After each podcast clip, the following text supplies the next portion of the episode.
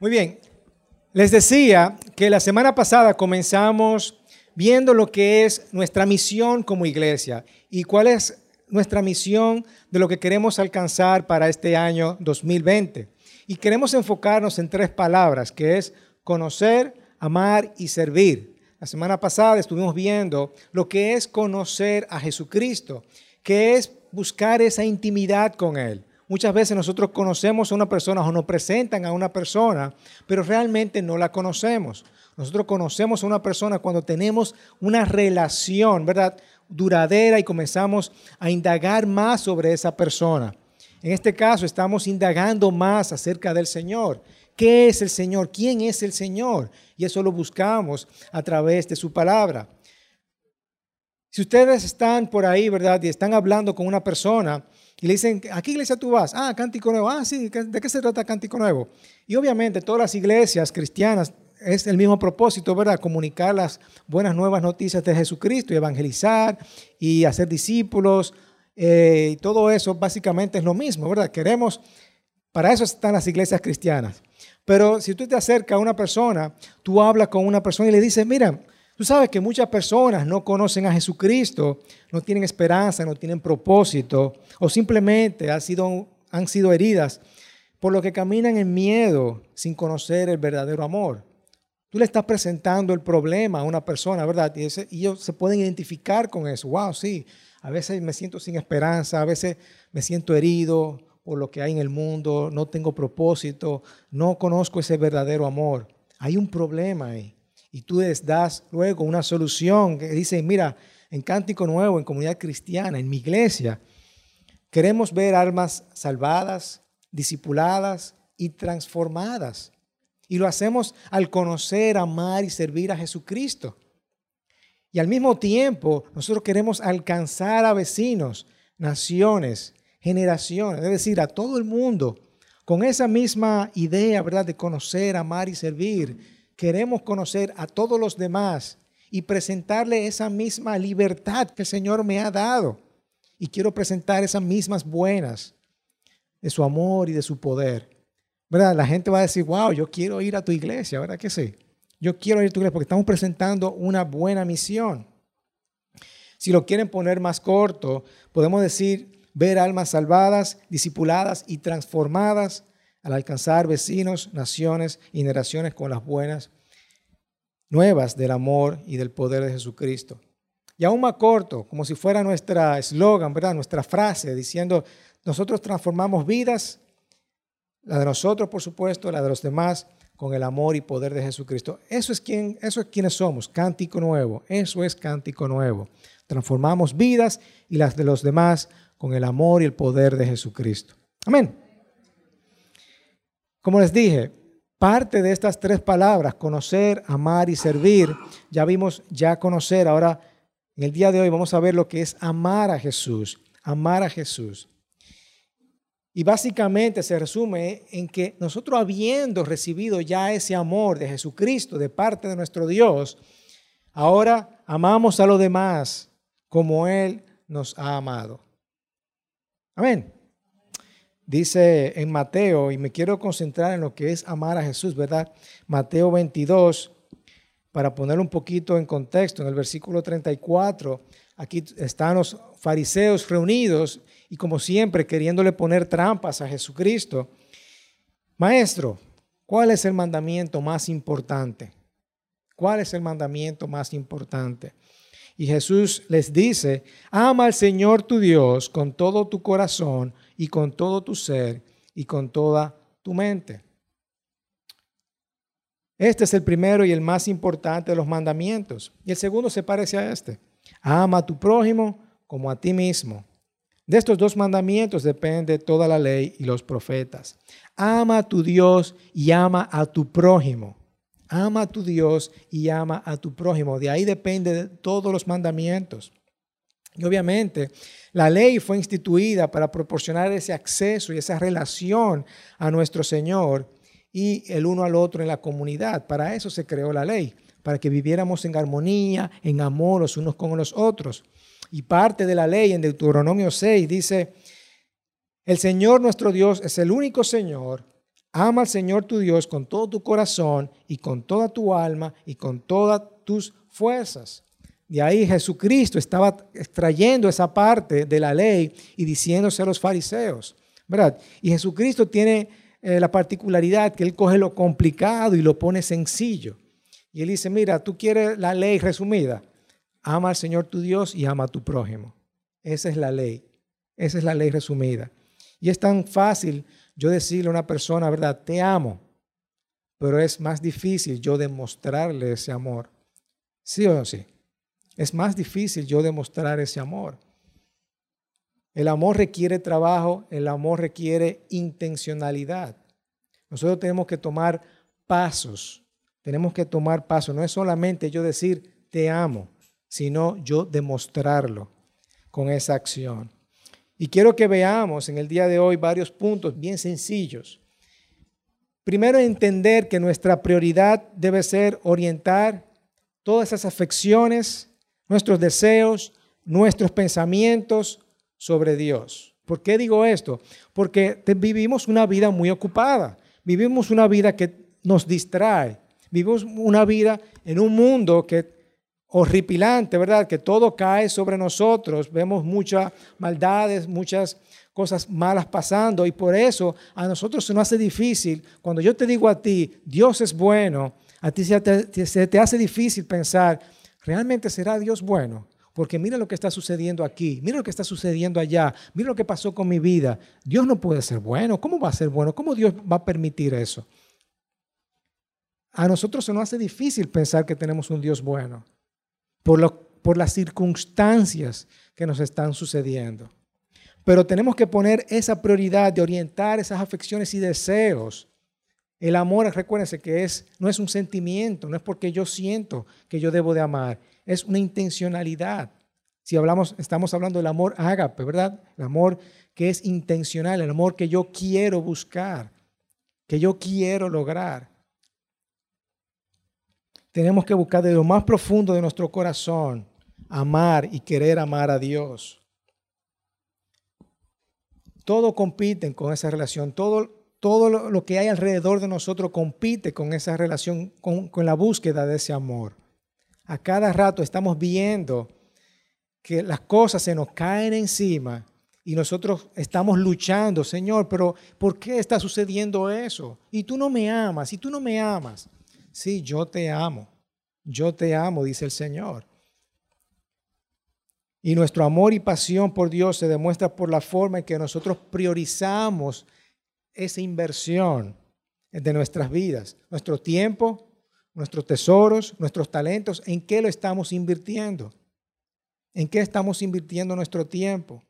Muchas veces cuando nosotros levantamos, lo primero que hacemos es agarrar el celular, ¿verdad? o prender la televisión, o agarrar un libro, o agarrar qué sé yo qué. Todo tiene que ver con mis prioridades y no las prioridades del Señor.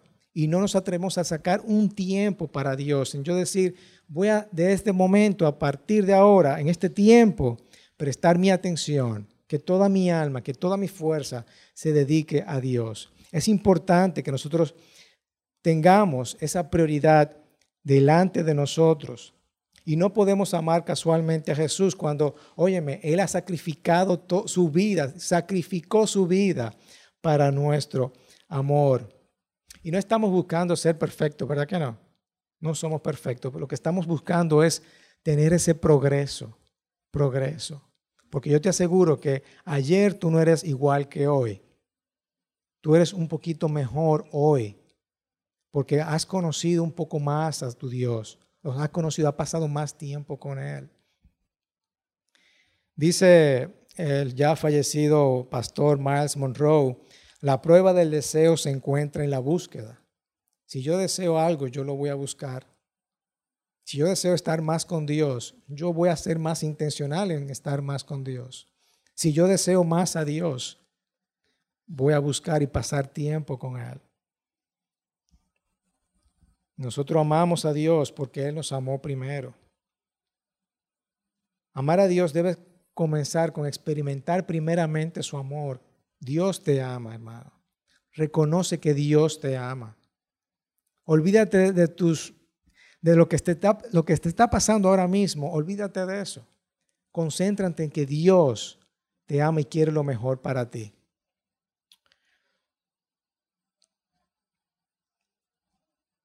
Lo segundo es que mientras buscamos ese amor con el Señor, es importante tener algunas disciplinas. Algunas disciplinas como eh, disciplina de abstinencia y disciplina de compromiso. Algunos ejemplos ya ustedes conocen. Por ejemplo, pasar tiempo a solas con el Señor, tener un momento de silencio, de soledad. ¿Cuánto nosotros hemos sacado? Yo voy a estar a solas con el Señor. Tener ese tiempo tranquilo con el Señor. Y por supuesto, los introvertidos como yo nos encantan ese, ese momento, ¿verdad? De estar a solas con el Señor.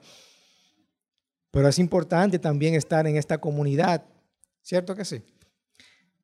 Pero sacar ese tiempecito, mira cómo Jesús en Marcos 1.35 dice, muy de madrugada, cuando todavía estaba oscuro, Jesús se levantó, salió de la casa y se fue a un lugar solitario donde se puso a orar sacar ese tiempo como lo hacía Jesús. Y tú tendrás tu momento, un momento en que no te estén tocando la puerta, en un momento en que tú sabes que tú estás solo, en un momento en donde eh, hay tranquilidad para ti.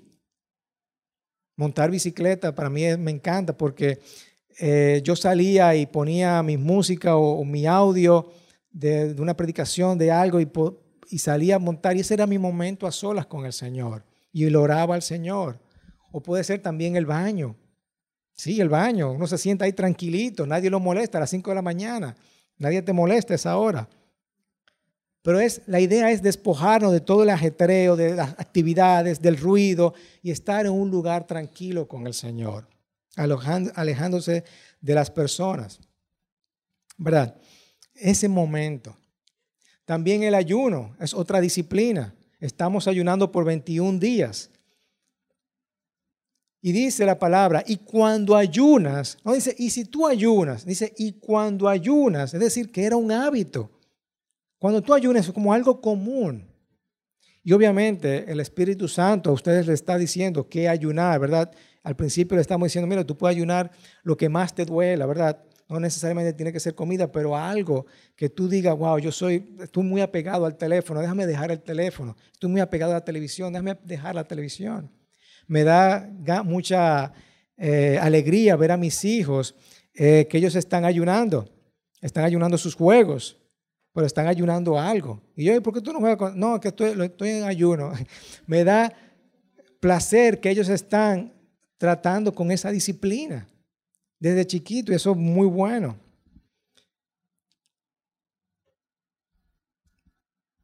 Solo Dios, solo Dios se convierte en ese momento en nuestro sustento. Yo estoy ayunando y solamente yo digo, wow, cuando me pique esa hambre, wow, Señor, tú eres mi sustento. Wow, yo quiero ver el teléfono. No, Señor, tú eres mi sustento. Wow, quiero ver noticias. No, Señor, tú eres mi sustento. No, me quiero tomar ese café. No, Señor, tú eres mi sustento. Cualquier cosa que el Señor te haya puesto en tu corazón, ayunarlo, en ese momento, cuando te duele y tú quieras, tú dices, Señor, tú eres mi sustento. Tú eres mi sustento. Yo dependo de ti. Yo me humillo delante de ti. Es una forma de amar al Señor, ¿verdad? Buscar a Dios. Y nos apartamos de esas cosas que nos sostienen para yo tener un enfoque más devoto a Él. De eso se trata el ayuno. Y su palabra en ese momento se convierte en nuestro pan.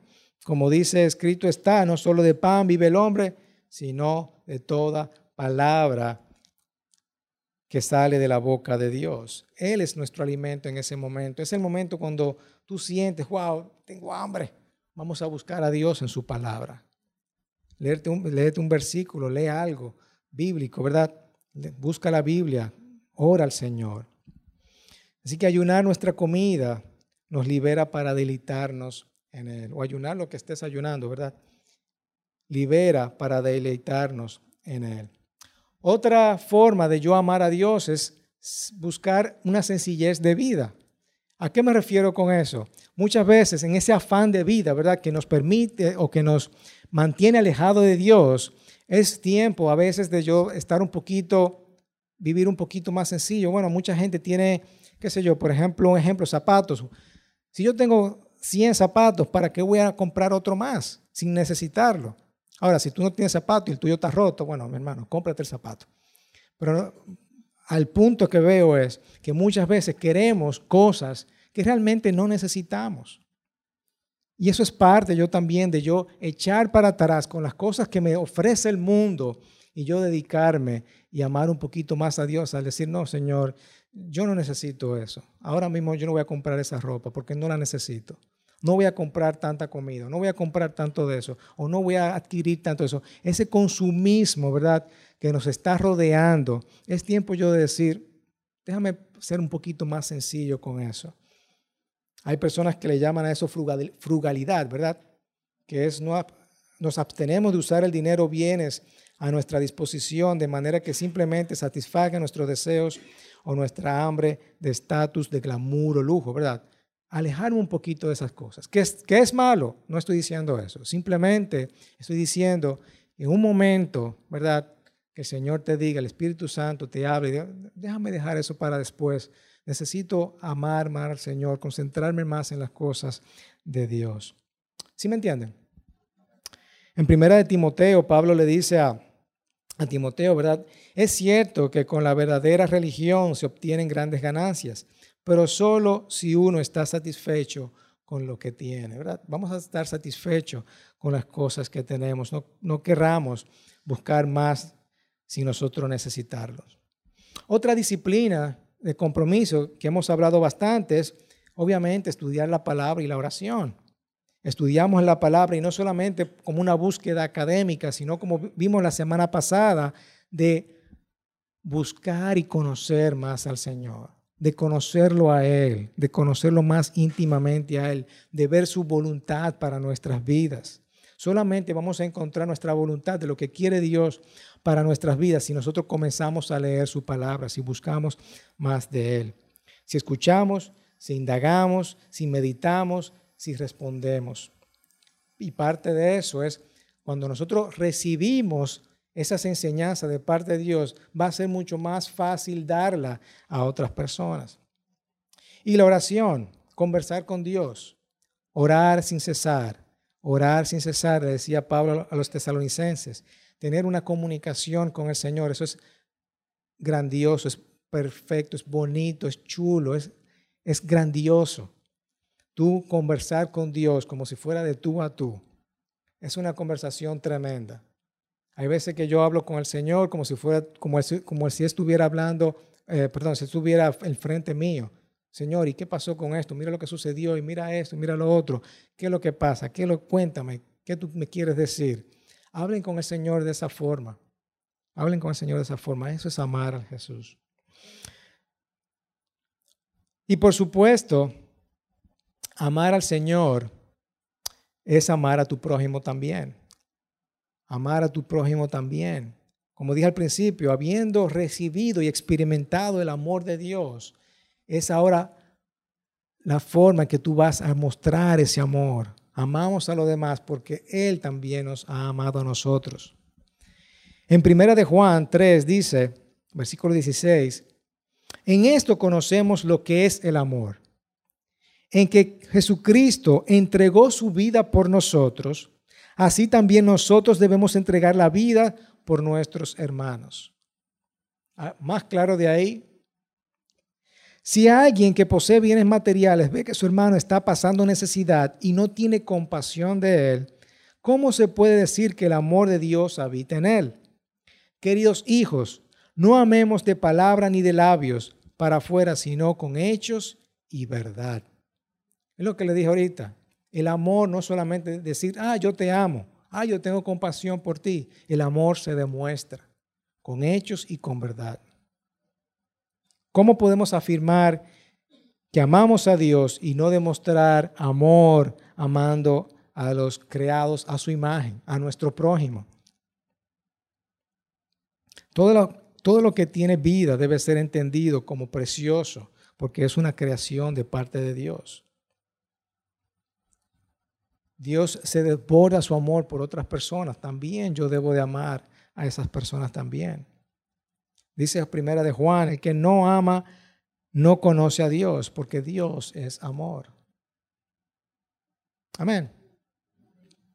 Y por último, quiero resaltar que nosotros como iglesia, en Apocalipsis, resalta que nosotros hemos perdido nuestro primer amor.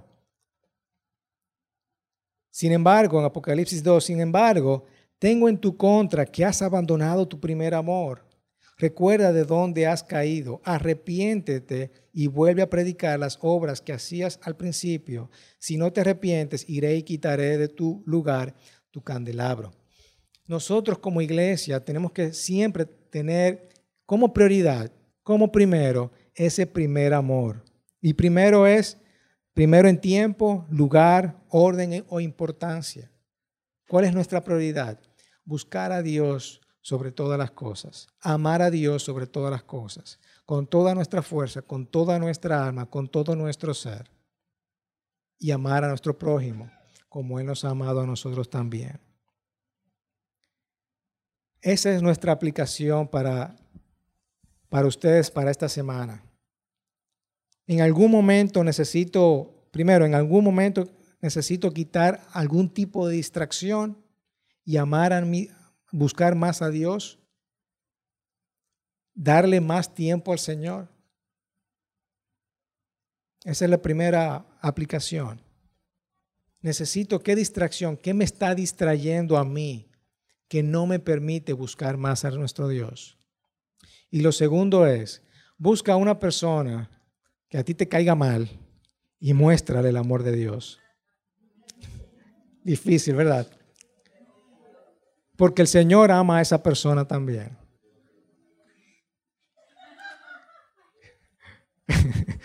Le gustó eso, ¿verdad?